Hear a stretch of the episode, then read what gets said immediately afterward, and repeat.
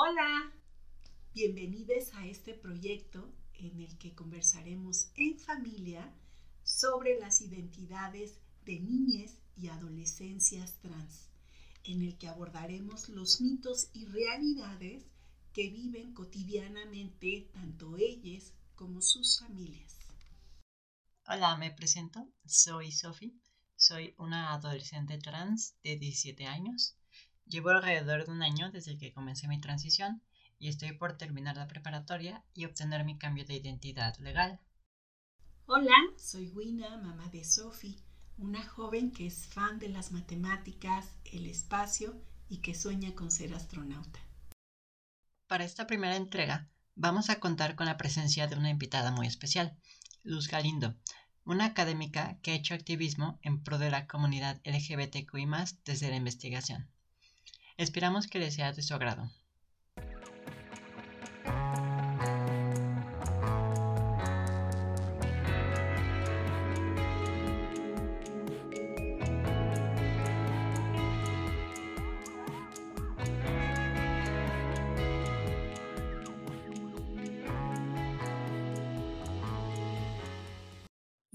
muchas gracias por acompañarnos, Luz, en este primer episodio de Hogar Trans. Eh, la intención es que podamos recoger nuestra experiencia como familia en el acompañamiento hacia, hacia Sofi y bueno, pues dar una presentación con respecto a lo que tú haces, que ojalá que después nos puedas hacer alguna corrección o alguna precisión que creas que es importante para el caso, ¿no? Eh, Luz es docente de la UNAM. Ella realizó una estancia postdoctoral eh, en CEDUA Colmex y sus líneas de investigación son la perspectiva de género, políticas públicas, uso del tiempo, la corresponsabilidad social, vida cotidiana y trabajo de cuidados, diversidad familiar, diversidad sexual y las nuevas experiencias de ser hombres desde las masculinidades. Además, yo quisiera decirles que Luz eh, me acercó a un grupo que para mí ha sido sumamente importante de acompañantes trans, ¿no? Desde la organización Musas de Metal, que es una organización reconocida desde hace ya muchos años y que en el contexto de la pandemia, pues pudo realizar estos ejercicios a nivel virtual, que yo agradezco profundamente porque fue la oportunidad justamente de, poder acceder a ello, dado que nosotras estamos en Aguascalientes. Entonces, sí, Luz llegó así como en un momento súper importantísimo de nuestras vidas y también por eso pues no pudimos pensar en, otra persona eh, que pudiera eh, iniciar con nosotras esta, esta, esta experiencia de tener un podcast dirigido a otras familias y, con eso pues apoyar la, la posibilidad de, de, hablar de un tema tan importante como son las infancias y las adolescencias trans y lo importante que son eh, pues la red de apoyo que se forma a través de, de, ellas. Entonces, bueno, pues muchísimas gracias Luz nuevamente por estar aquí con nosotras. Como primera pregunta, como para empezar en el tema, quería preguntarte ¿Cuál fue tu primer acercamiento con una persona trans? Fue aproximadamente hace unos 20 años. Eh, yo participaba, yo creo que sí, 20 años, ay, es que me haces recordar, eh, en un grupo que se llamaba Opción B. En aquel entonces, no, más bien no se llamaba Opción B, luego eh, cambiamos el nombre, ahora es opción B, si no mal recuerdo, y ahí fue eh, mi primer acercamiento porque varias de nuestras eh, compañeras en ese entonces, pues no se, no se hablaba de lenguaje incluyente, ¿no? Con ahora como la E, ¿no? Entonces era compañeros o compañeros y eh, ahí varias de nuestras compañeras trans pues, llegaron al grupo de... ahí de, personas bisexuales, ¿no? Porque en ese entonces, ah, pues había diferentes grupos y muy restringidos en términos que si eh, no pertenecías a esa orientación o si no eras como se decía que tenías que ser, pues no había cupo, ¿no? Y entonces en ese grupo era, me parece, y sigue siendo un grupo muy plural Y ahí fue mi primera aproximación, o sea, hace 18 y 20 años te, te diría, ¿no? Oye, Luz, y con esa experiencia, nosotras hemos pensado que una parte muy importante de visibilizar justamente en, las experiencias trans, pues es como la serie de estereotipos que se reproducen alrededor de, pues de eso, ¿no? Como de la idea que tenemos acerca de lo que son o deberían ser las personas trans. Entonces, ¿tú cuáles crees que sean pues algunos de esos estereotipos que generalmente se forman alrededor de las personas trans? Yo creo que, bueno, de acuerdo de, desde, desde fuera, ¿no? Desde cómo he escuchado a las personas trans, a lo que nos comparten, ¿no? Porque creo que es bien importante escucharles, ¿no? Porque precisamente desde donde estamos, nuestra experiencia, siempre tratamos de acomodarlo, ¿no? Precisamente y estar en este binarismo, ¿no? Y creo que estar en este binarismo es lo que hemos entendido que es un hombre o una mujer, o lo que tiene que hacer un hombre o una mujer, ¿no? Y me parece que también que lo trans ha ido evolucionando también, ¿no? O sea que hace 20 años el ser una mujer trans o lo que nos decían ser una mujer trans, me decían, por ejemplo, eh, hay que maquillarnos, ¿no? Porque quiero ser una mujer eh, como tú, yo le decía una mujer como yo, y le digo, pero yo no me maquillo, ¿no? O sea, entonces, eh, pero decía, no eh, en ese entonces me decía, pero yo quiero ser una mujer, muy, mi compañera trans, ¿no? Eh, y yo le decía, te ves muy bonita, eres tú muy bonita, tú eres, así, tú vives como una mujer, ¿no? Entonces creo eh, que estas ideas de qué ser mujer, ¿no? O sea, y cuando incluso las personas que ahora nos dicen cis, cis mujeres, ¿no? Eh, eh, cisgénero, cuando no cumplimos eso, esos, eso, esos, esos roles, esas ideas que nos han dicho que es de, ser hombres o mujeres, pues las personas trans, o sea, vienen, ¿no? me parece hacer una ruptura, esto totalmente de de un desdibujamiento, ¿no? Entonces, que se les quiere acomodar en que tienen que ser de cierta forma, como si fueran legos, creo yo, ¿sabes? Como si se quisieran presionar para ir acomodando, ¿no? La figura. Y que eso tiene que ver con la jerarquización eh, que tenemos en la cabeza, con la, ¿no? Me parece, y que cuando nos quitan algo, eh, que no estamos acostumbrados a convivir con la gente, nos, nos desconcertamos y por eso creo que viene, por ejemplo, la agresión, ¿no? Cuando vemos algo al otro, a la otra, o, eh, que no le reconocemos como lo que tenemos en, lo cotidiano, ¿no? Eh, viene a transgredir, ¿no? Y por eso creo que hay tanta agresión, tanta violencia, ¿no? Y, y bueno, pues ahorita Sofía va a continuar, pero bueno, a mí me gustaría aquí acentuar lo que acabas de decir es súper importante de identificar que los referentes ¿no? contextuales que tiene una persona en, en, su momento de, de, darse cuenta y de asumir que quiere empezar una transición, pues justo nos hablan de, de, la necesidad de reflexionar al, al, respecto, ¿no? Y hay un tema generacional importante que estamos viviendo como, como en este momento pero que justamente está dado por, por, la, por las luchas que las propias personas trans han, han ido teniendo. Eh, y por eso vemos cómo hay una necesidad tan importante de empezar a reconocer socialmente esas, esas luchas que se mantuvieron invisibilizadas al interior de los grupos feministas y que también incluso al interior de eh, los movimientos de la diversidad sexual. Y quizá ese es en donde ahorita está la, la importancia ¿no? de, de, identificar que las luchas trans siempre han estado presentes y que, es momento de, de reivindicarlas. ¿no? Entonces, pero sí que tiene, por supuesto, un contexto social e histórico como el que tú acabas de comentar. Bueno, la, la, siguiente pregunta sería, ¿cuáles son las dificultades que enfrentan las personas trans en México? Uy, desde, o sea, yo hablo desde mi experiencia con, precisamente, ¿no? Con mis compañeras, compañeros, compañeras. Creo que han sido diferentes. y voy a tratar, voy a permitirme contextualizar. Cuando empieza el movimiento de la diversidad sexual en algunos países, ¿no? Como sobre todo en Inglaterra, toda Europa, luego cuando llega a América Latina, pero en México en los años 70 se habla primero de los hombres gays y luego de las mujeres lesbianas. Y en los años 80, ¿no? Eh, paralelo a todo eh, lo que fue el VIH-Sida, se empieza a tratar de visibilizar lo vi. Y en ese momento todavía no se hablaba de lo trans, o se empezaba a hablar, pero era como aquello, ¿sabes? Como lo, o sea, si era lo raro, era lo más raro, ¿no? Todavía.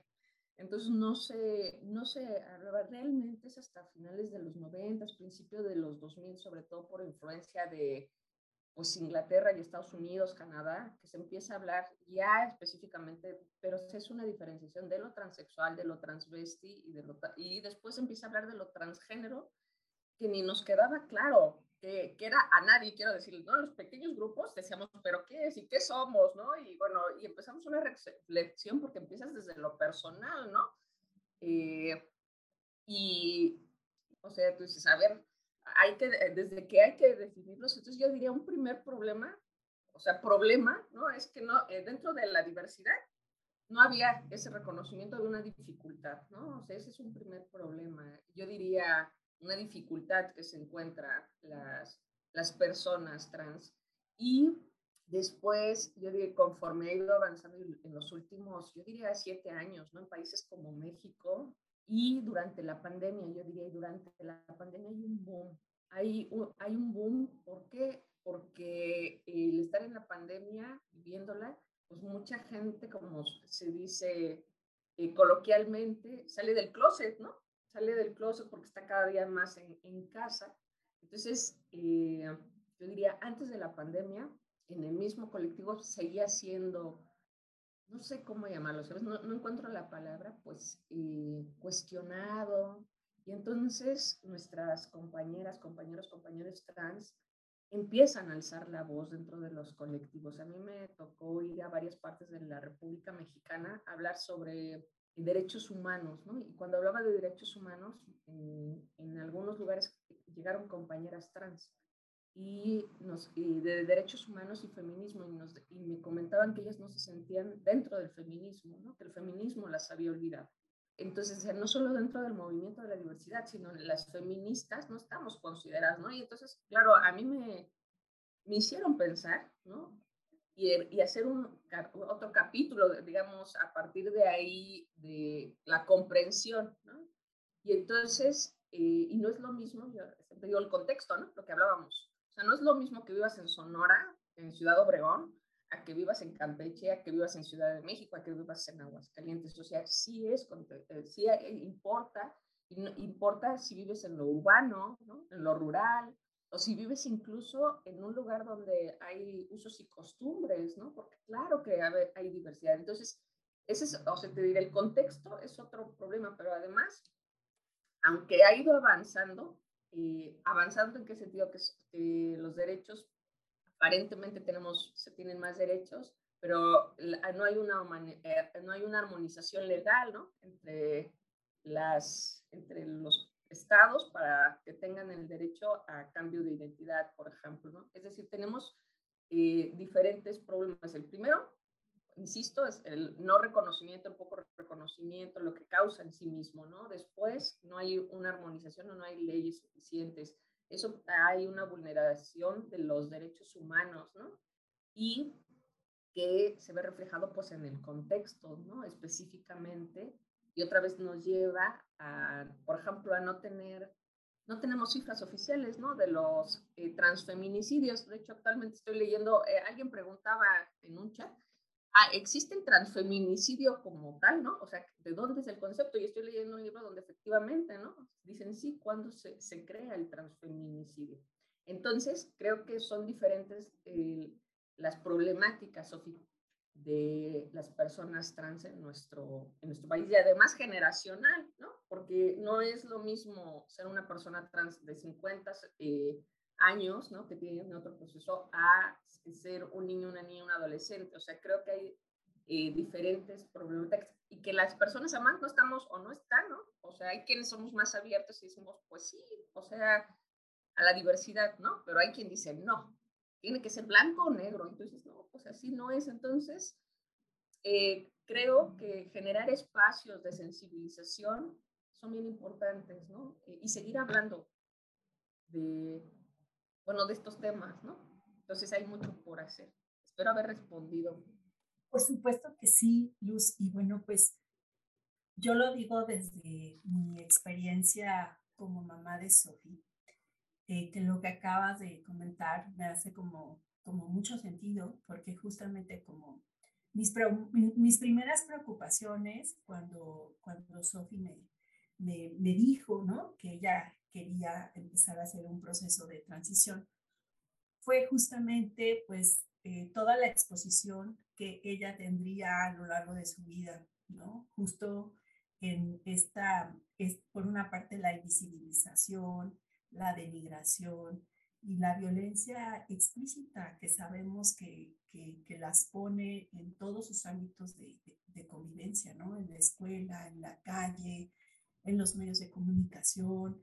O sea, hay constantemente una, una, una intención de deshumanizar a aquellas personas que, que se asumen justamente como en la no eh, heteronormatividad. Entonces, justo de ahí sale esta intención de seguir hablando y compartiendo nuestra experiencia con muchas personas que nos han acompañado en el camino y que eso nos permita reflexionar como sociedad, pues que es bien importante lo que hagamos, ¿no? Lo que, eh, lo que hagamos, lo que, de lo que nos informemos, de lo que escuchemos y que reflexionemos aun cuando al interior de nuestros hogares, por ejemplo, no necesariamente tengamos como una persona trans, pero que todo lo que, lo que hacemos también importa porque sigue reproduciendo pues esta, estos estereotipos que finalmente eh, se convierten en, en dificultades para que las personas trans puedan acceder a todo tipo de derechos como este que tú acabas de mencionar, que es fundamental, que es el tema del derecho a la identidad, porque justamente pues es algo que les permite tener acceso en condiciones de, dignidad y de seguridad al ejercicio de otros derechos. Y entonces, en ese sentido, me gustaría preguntarte tu opinión con relación a, a cuáles son algunas de las cosas que desde ese lugar de lo que podemos hacer socialmente, eh, son tan importantes para, mm, pues para que eh, las personas trans aspiren a vivir una vida libre de violencia como, como ha sido ¿no? una de las principales luchas de, de las mujeres a lo largo de, del tiempo. ¿Tú qué dirías? ¿Cómo podemos abonar de manera positiva a que mm, las personas trans sean sujetas plenas de, de, derechos en nuestro país. Sabes, lo primero que pienso es, no, no sé por qué a las personas les cuesta tanta, tanto trabajo la diversidad, ¿no? O sea, es lo primero que me, me, surge. O sea, no lo entiendo, ¿sabes? O sea, cuando yo yo lo estudio porque no lo entiendo, ¿no? Cuando yo digo, pues, el reconocer al otro, la otra, al otro, de lo que es, para mí es de lo de, lo más común, ¿no? Y a veces, porque eso fue lo que a mí me enseñaron.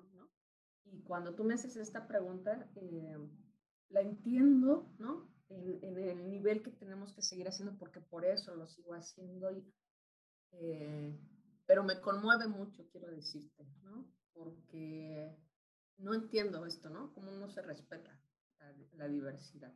Entonces, insisto, y desde ahí precisamente por eso estoy en este camino, para tratar, y como diría yo, y desde mi experiencia, desde personal y profesional, sensibilizando y hablando, ¿no? Y, ah, y diría, eh, no me gusta mucho la palabra, pero normalizando, ¿no?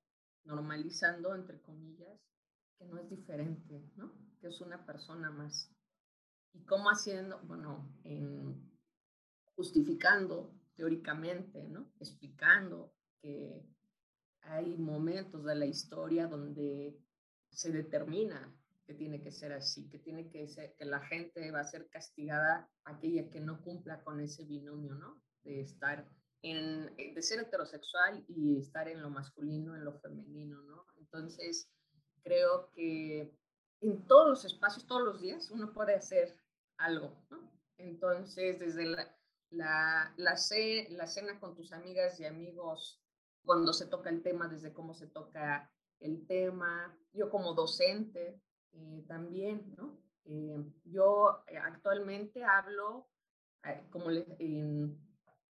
como compañeras, compañeros, ¿no? Compañeros, o sea, el pedirles cómo se les quiere nombrar, o sea, me, me parece que son pequeños, grandes detalles. creo que también se puede hacer la difusión, ¿no? La, la difusión ahora de la juventud, les digo, yo con el TikTok, ¿no? Por ejemplo, que en varios, en unos segundos, ¿no? Dices varias, o sea, hay que ser muy rápido, ¿no? Ir adaptando, ¿no? La temática a la tecnología también, por ejemplo, pero pienso, ¿y quienes no tienen acceso a la tecnología, por ejemplo? Platicarlo, ¿no? Y lo hemos visto en el grupo de transacompañamiento, ¿no? Los diferentes contextos y, y cómo vamos compartiendo con nuestra familia, ¿no? Con nuestros amigos.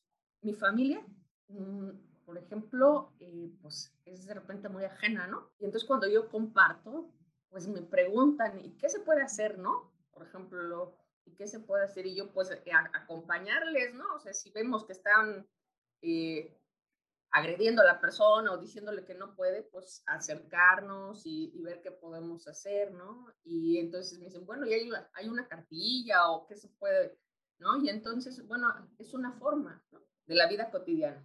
Entonces, y ir paso a paso y creo que no desesperarnos también, ¿no? Respirar y seguir acompañándonos, acompañándonos porque en la medida que vamos haciendo redes, eh, creo que también podemos generar más cambios, bien despacito, ¿no? Sí creo, llevo mucho tiempo en esto y a veces es desesperante, pero el que se vayan incorporando personas, ¿no?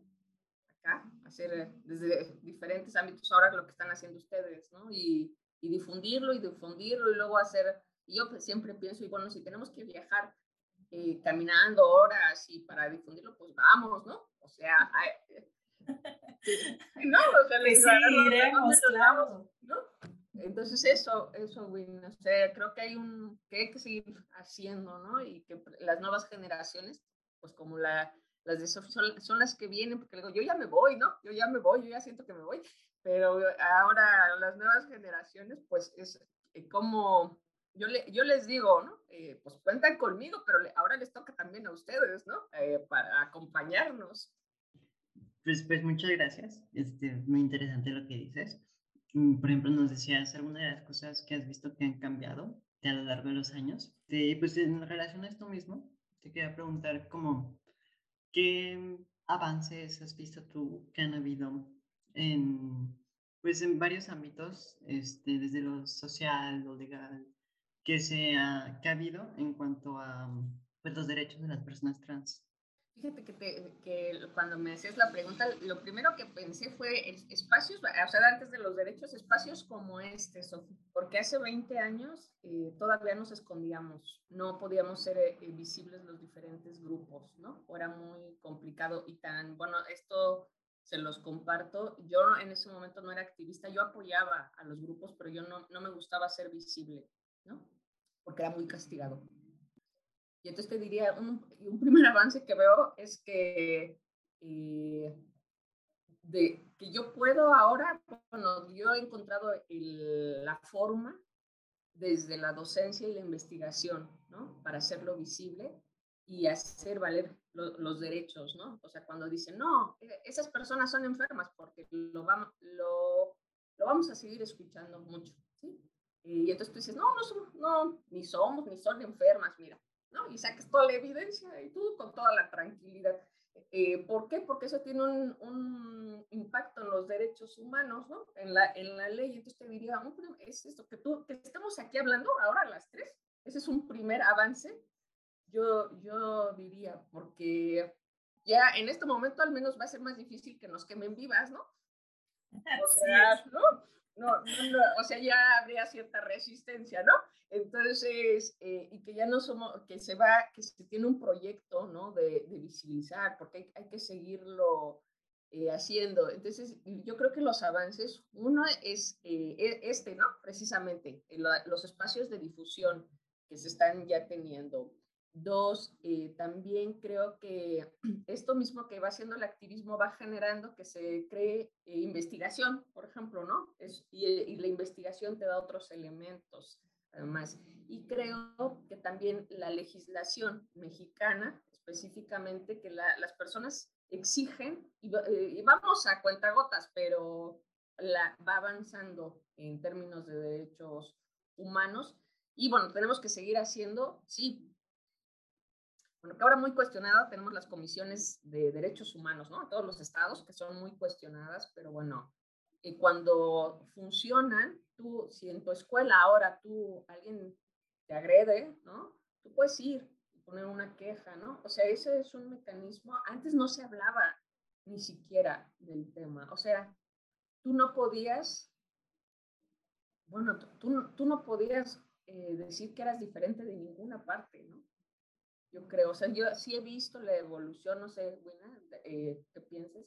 De, de 20 años. Y a lo mejor, Sofi, para eh, tú dices, no sé cómo sea tu vivencia también ahora, ¿no? De, de, cómo te sientes, pero yo te diría, de 20 años, bueno, sí, sí es, sí es, sí es bien diferente eh, el, el, poder, el poder compartirlo, el poder defenderlo, el poder argumentarlo, ¿no? Eh, entonces sí creo que tenemos eh, avances. Todavía nos faltan muchos temas como, yo diría, la adolescencia y la infancia trans, ¿no? Porque todavía eh, yo creo que no se entiende, eh, pero no se entiende porque estamos en una estructura binaria, ¿no? Entonces, cuando yo digo, tenemos que hablar de, no de lo, ahora ya puedo decirlo, quiere decir.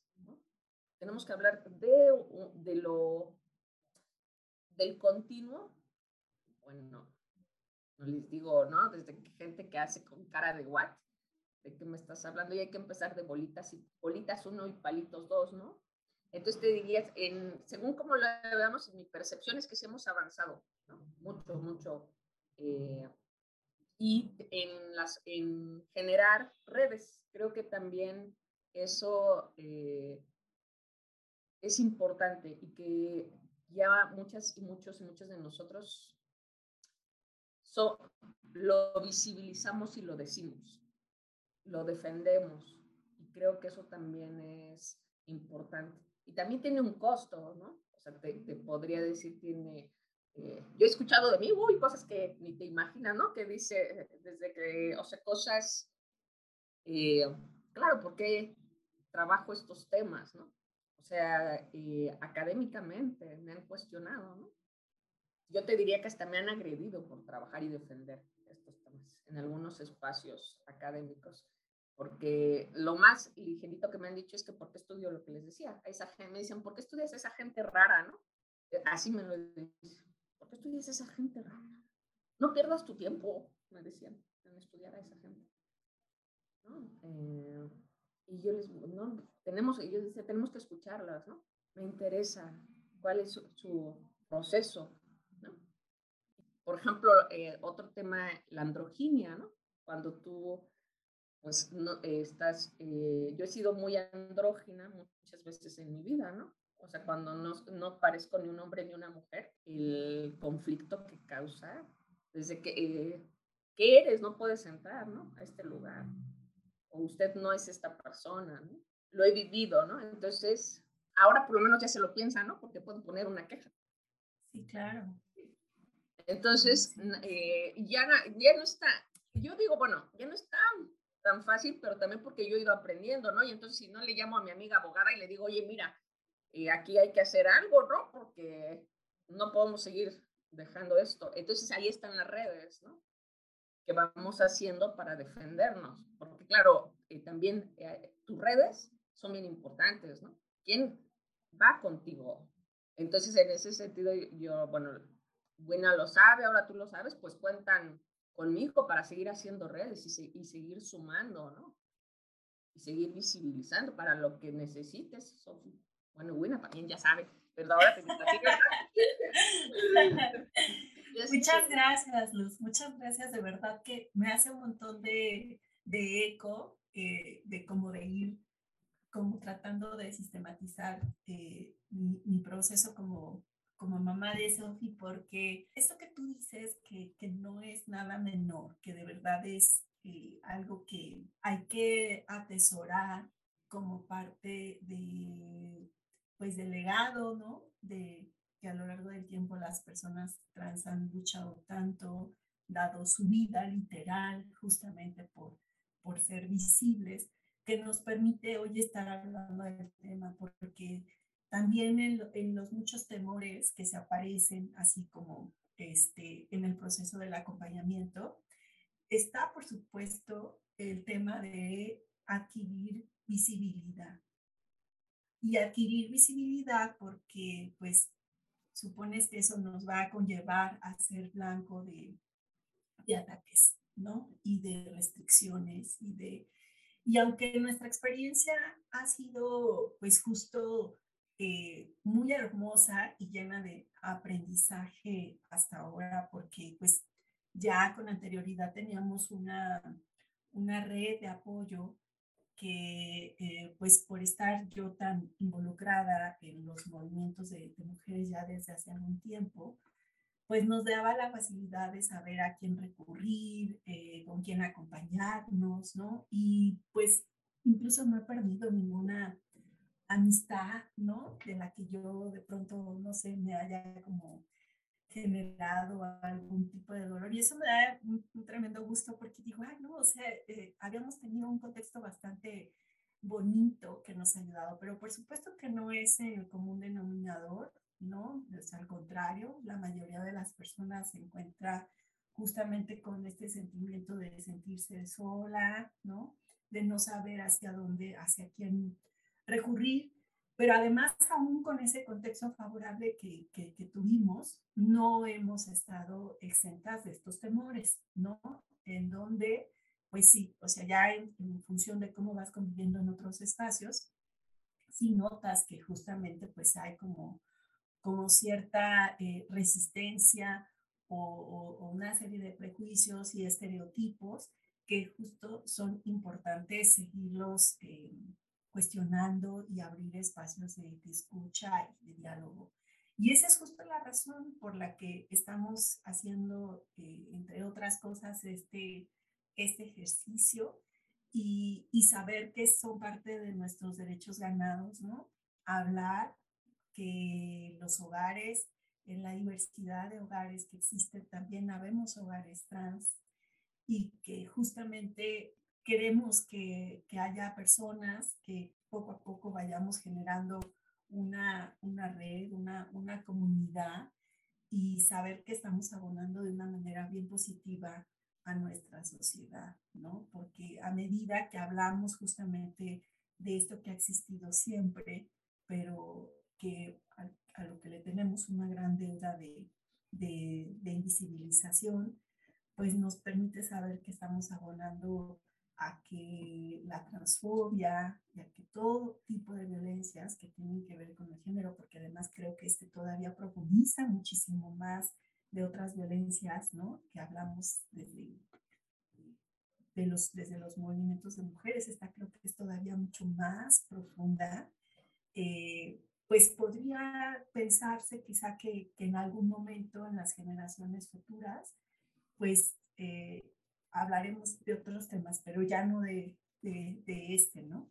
Entonces, pues te agradecemos, bueno, yo especialmente creo que llegaste en un momento maravilloso de, y una de las hallazgos, por ejemplo, que yo me encontré muy bonitos cuando empecé a participar en esto de el proyecto de musas de metal de, de transacompañantes, es ver la cantidad de, de, de mamás ¿no? especialmente de mujeres, eh, pues como sabemos desde estos eh, problemas de la construcción de la masculinidad, pues sabemos que también pues, todavía ahí los hombres siguen siendo los grandes ausentes, ¿no? Pero aún así hay algunos, ¿no?